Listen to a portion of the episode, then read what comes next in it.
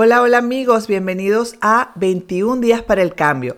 Y qué emoción, estoy muy, muy emocionada de estar en el episodio cero de este nuevo espacio creado para ti, para nosotros, para trabajar juntos por 21 días, esos cambios de hábitos que sabemos que necesitamos o para implantar nuevos hábitos en nuestras vidas, pero que muchas veces nos cuesta hacerlos solos. La pregunta que me hice fue, ¿Por qué hacerlos solos si podemos hacerlos juntos? ¿Por qué no unirnos y cambiar el mundo empezando por nosotros, una persona a la vez? Y por eso nació 21 días para el cambio. Así que bienvenidos a nuestro espacio para cambiar. Ready.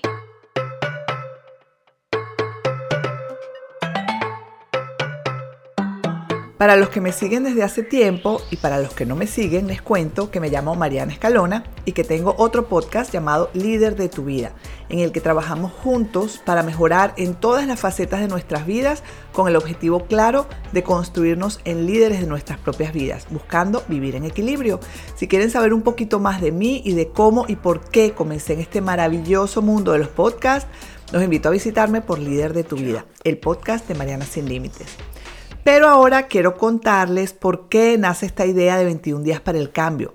Y es que mientras más avanzo en este trabajo de crecimiento personal, buscando construirme como una mejor persona para mí, para mi familia, para el mundo, y trabajo en compartirlo con ustedes, que como saben es mi, mi, objetivo, ayudarnos mutuamente, pues más me doy cuenta de que todo tiene que ver con cambiar patrones de conducta aprendidos y bien instalados en nuestra mente subconsciente.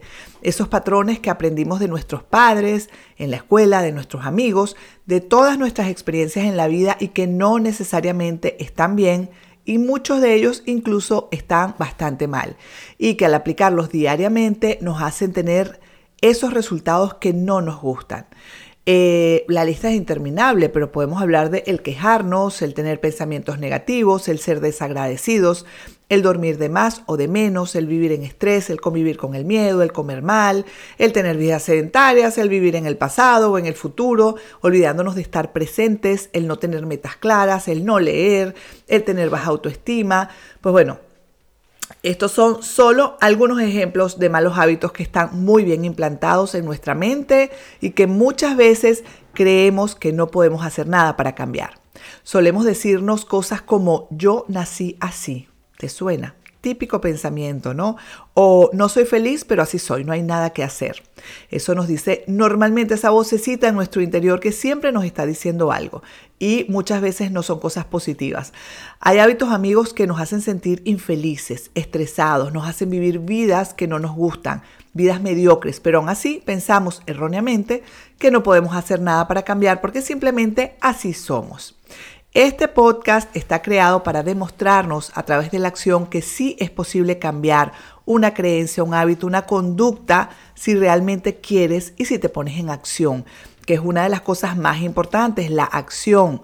Si tienes fe en ti, por supuesto, y si crees con toda tu alma que ese cambio traerá consigo una vida mucho más feliz, más tranquila, más alegre y unos resultados más acordes a lo que tenías en tu mente para ti cuando eras niño o cuando eras más joven.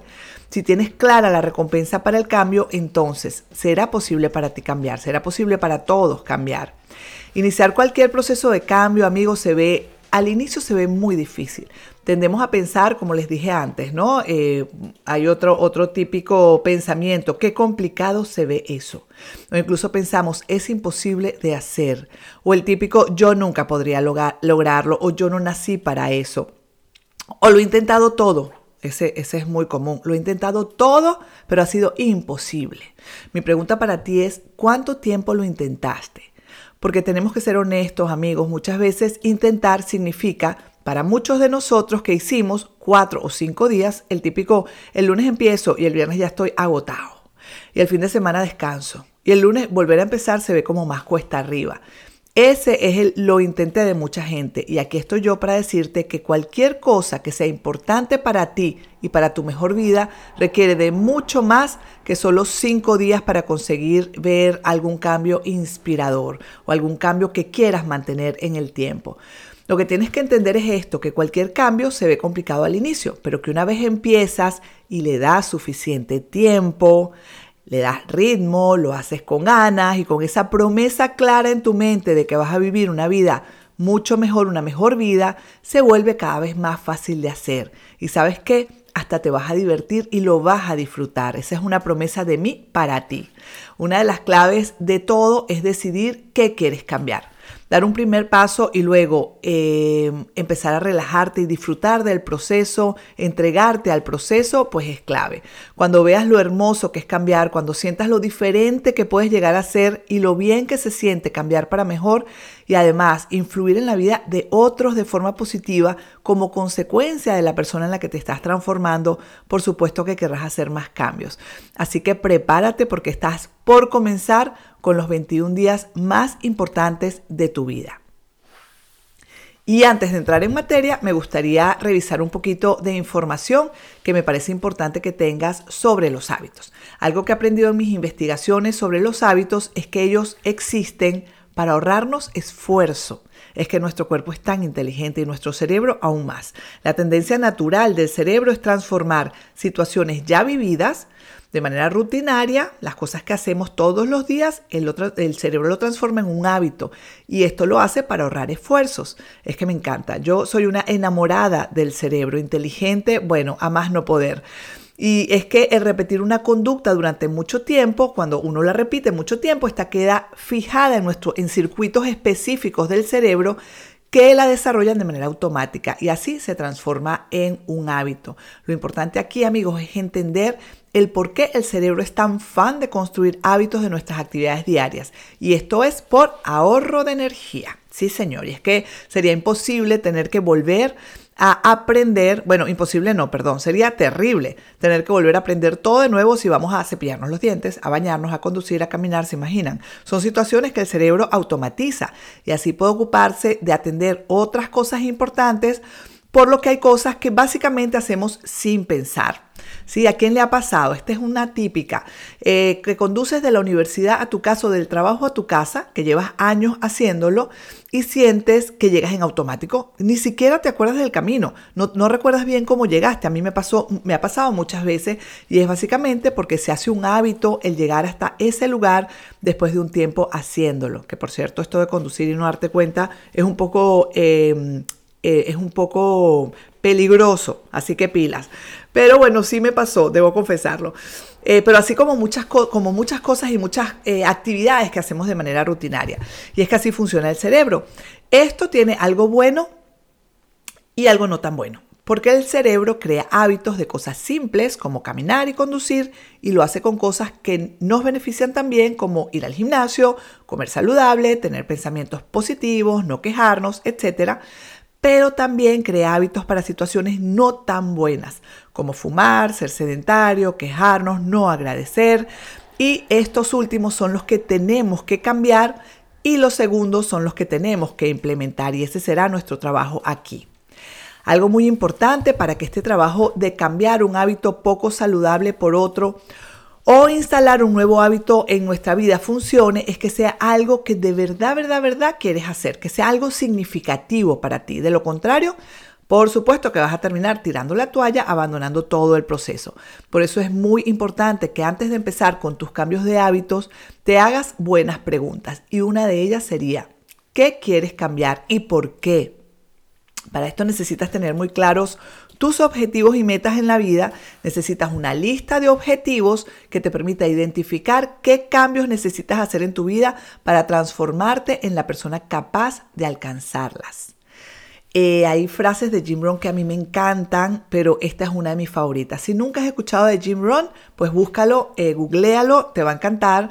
Eh, sus frases y su trabajo, pero hay una que dice, lo importante de tener metas no es alcanzarlas, sino la persona en la que te transformas en el camino para lograrlas. Así que amigos, alcanzar nuestra meta no será lo más importante, sino esa nueva persona que saldrá de ti como consecuencia de hacer los cambios que tienes que hacer para conseguirlas.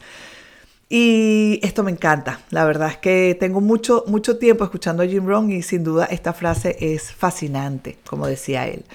Bueno, yo hice mis investigaciones sobre mm, si era, porque saben que sobre cualquier cosa en la que tú creas, eh, hay personas que se encargan de ver si es un mito o no. y yo investigué sobre si esto eh, de construir nuevos hábitos en 21 días o cambiarlos, si era un mito o no, porque muchas personas dicen que es un mito. Y me encontré un artículo en Universal Up que habla del mito de los 21 días. Bueno, yo se los voy a leer eh, porque sí lo tengo claro, pero me gusta el texto como está escrito. Y dice, hay una teoría muy extendida que asegura que son suficientes 21 días para convertir una acción o comportamiento determinado en un hábito. Ese mito tiene su origen en una mala interpretación del trabajo del doctor Maxwell Maltz, autor del famoso libro Psycho Cybernetics en 1960. El doctor Maltz era cirujano plástico y se dio cuenta de que sus pacientes tardaban 21 días en habituarse a su nueva imagen tras una operación o en dejar de sentir un miembro fantasma tras una amputación. Imagínense qué interesante, ¿no? Sirviéndose de sus observaciones y de su propia experiencia, él expuso una teoría que tras la publicación de su libro tuvo un enorme impacto.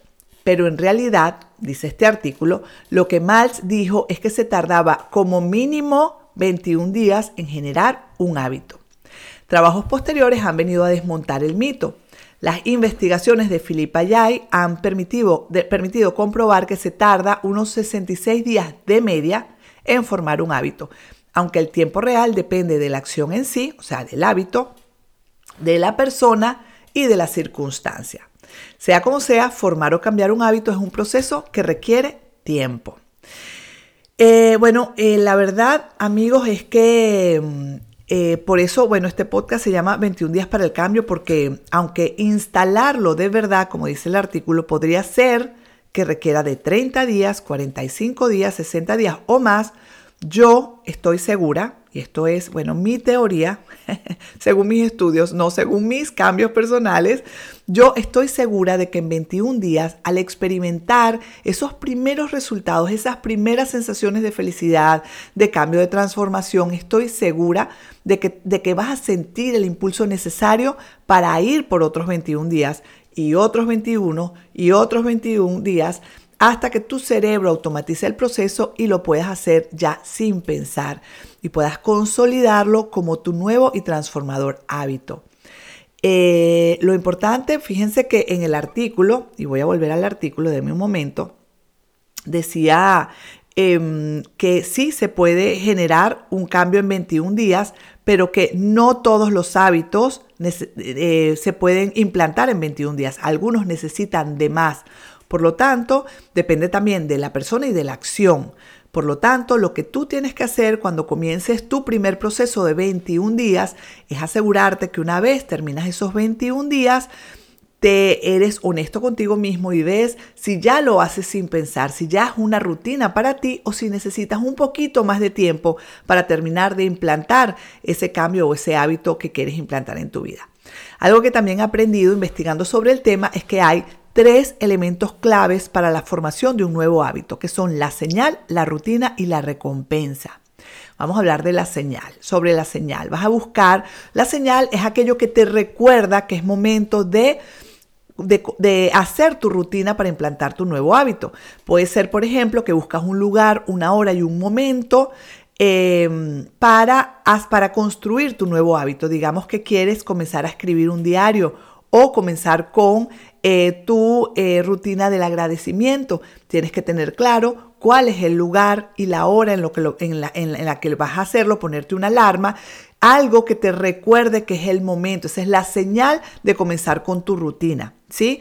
Eh, cuando miras el lugar escogido, o ves tu diario, o ves las zapatillas de correr, por ejemplo, o de ir al gym, esa es la señal que te indica, ok, es momento de hacer lo que tengo que hacer, mi hábito está esperando por mí. Sobre la rutina. Simplemente es tener claras tus rutinas, las actividades que vas a hacer para implantar tu nuevo hábito. Por ejemplo, escuchar este podcast cada día a las 7 de la mañana con tu diario en el sofá.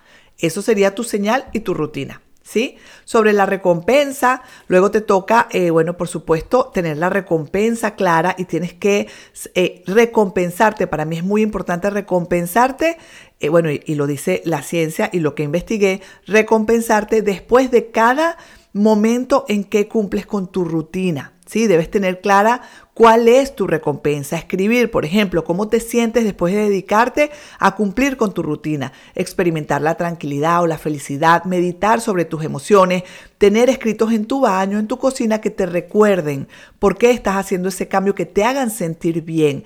Algo que te recuerde el por qué, el para qué estás haciendo ese esfuerzo. Para, eh, no sé, empezar a agradecer, a caminar, a comer más saludable, etcétera. Eh, y, bueno, la recompensa que vas a tener, de repente el poder tener una foto de cómo te vas a ver por empezar a comer más sano, por comenzar a, caminar más. Lo, que me parece súper importante es que eh, siempre estés experimentando dentro de ti. Para mí es súper valioso el tener un diario para que lo puedas escribir y puedas sacar de ti toda esa información para que puedas vivir esa recompensa a diario. Dicho esto, les comento que en este podcast, una vez escogido el hábito que vamos a trabajar, compartiremos un episodio por día por 21 días con el fin de enfocarnos en ese hábito en específico que queramos cambiar o implementar. Ok, eh, ya sabes qué quieres, tienes tus metas claras, sabes lo que quieres cambiar, pero muchas veces nos encontramos con una lista interminable de cambios que queremos hacer, sobre todo en esta época, ¿verdad? De diciembre, eh, estamos ya a 12 de diciembre, queremos cambiar un montón de cosas, empezamos a hacer reflexiones del año y decimos, wow, quiero para el 2020 cambiar esto y esto y esto y nos hacemos una lista gigante y tendemos a petrificarnos. Tranquilo, tranquila, que no tienes que hacerlo todo a la vez. Y es que hacer cambios de hábitos y hacerlo de manera efectiva requieren de algunas reglas y les comparto las que aplico yo para implementar los míos propios. ¿Ok? Esta es una lista mía. Este, si hay más pasos o menos, pues bueno, puedes agregarle más o menos. Eh, y en el tiempo pueden ir cambiando, por supuesto, pero les comparto las mías. Primero, hacer un cambio a la vez. Esa es una regla para mí súper importante. Un solo hábito por mes sería una buena meta. No intentes cambiar muchas cosas a la vez porque te puedes frustrar. Punto número dos, utiliza tu diario de metas para dividir tu hábito en pequeñas actividades diarias que sean fáciles de hacer y que te permitan ser consistente. La consistencia es clave, amigos. No es tanto el mucho tiempo que le dedicas, sino el hacerlo todos los días. Pequeñas actividades diarias te permitirán ser consistente en el tiempo. Y en este punto les doy un ejemplo. Yo tengo tiempo queriendo implementar el hábito de hacer yoga todos los días.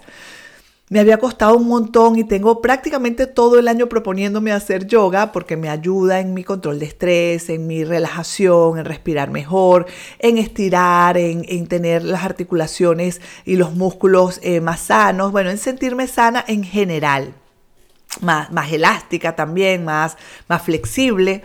Eh, en todo caso, no lo había podido hacer eh, porque a veces uno a pesar de trabajar con cambio de hábitos constantemente, a uno, a uno se le olvida pequeñas cosas como por ejemplo dividir tu trabajo tu hábito, perdón, en pequeñas actividades diarias. ¿Qué hice? Hace muy poquito tiempo dijo, ok Mariana, no terminas de dar el paso, ¿por qué? Me di cuenta de que no daba el paso porque estaba pensando en que tenía que ir a un gimnasio, inscribirme, hacer una hora de yoga y no tenía el tiempo. Me bajé una aplicación, perdón, busqué un canal de YouTube que me recomendó una amiga de Elena Malova, que me encanta, por cierto, se los recomiendo si es un hábito que quieren implementar. Y eh, me bajé unos, unas clases de yoga y comencé con cinco minutos. Cinco minutos al día me propuse, solo cinco, Mariana. Ya voy por 20 minutos al día y cada día siento la necesidad de moverme, de hacer un poco de yoga, de respirar. Empieza a hacerse una necesidad. Así que empieza a ser un hábito. No me ha llevado 21 días, me ha llevado bastante más, pero es lo que les digo, hay hábitos que los vas a poder implementar en mucho menos de 21 días, algunos en más, eso depende de ti, eso depende del, hábito que quieras implementar y tú tienes que tener el sentido común y la, las sensaciones claras. Por eso es que es tan importante que tengas claro el por qué quieres implementar ese hábito en tu vida, porque si lo tienes claro, empiezas a tener esas buenas sensaciones y le puedes dar continuidad.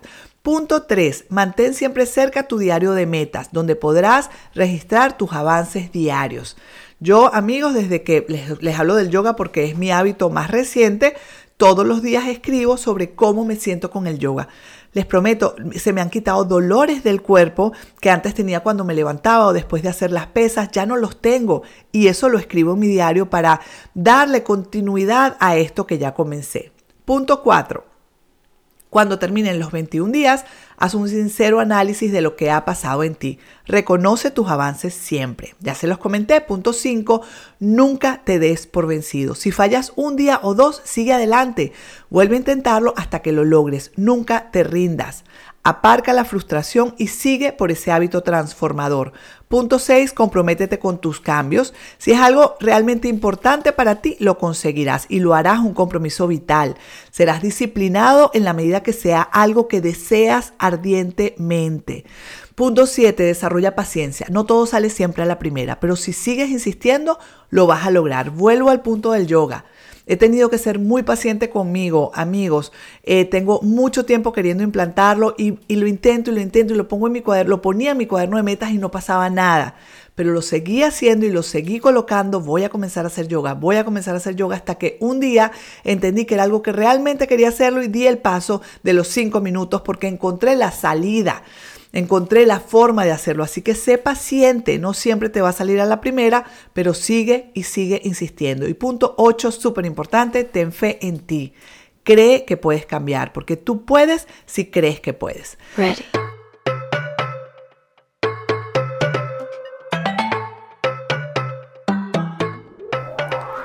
Ahora sí, estamos listos para comenzar. Vamos por nuestra mejor vida, amigos. Construyamos juntos esos nuevos hábitos de vida que nos llevarán a ser más, a construirnos como mejores personas para llevar vidas más felices, más alegres, más tranquilas, más productivas, más abundantes, vidas que inspiren a otros y que les muestre el camino a seguir a través de nuestro ejemplo personal. Les dejo con una frase de Mark Twain que dice, nadie se desembaraza de un hábito o de un vicio tirándolo por la ventana hay que sacarlo por la escalera peldaño a peldaño. Así que hay trabajo por hacer amigos, pero si vale la pena para ti, valdrá la pena el esfuerzo. Nos vemos en el primer episodio de 21 días para el cambio. Comenzaremos con el hábito del agradecimiento. Prepárate y despídete de tu antiguo yo. Si te ha gustado este podcast, compártelo. Puede que alguien necesite escuchar esta información. Gracias por escuchar. Nos vemos mañana. Chao, chao.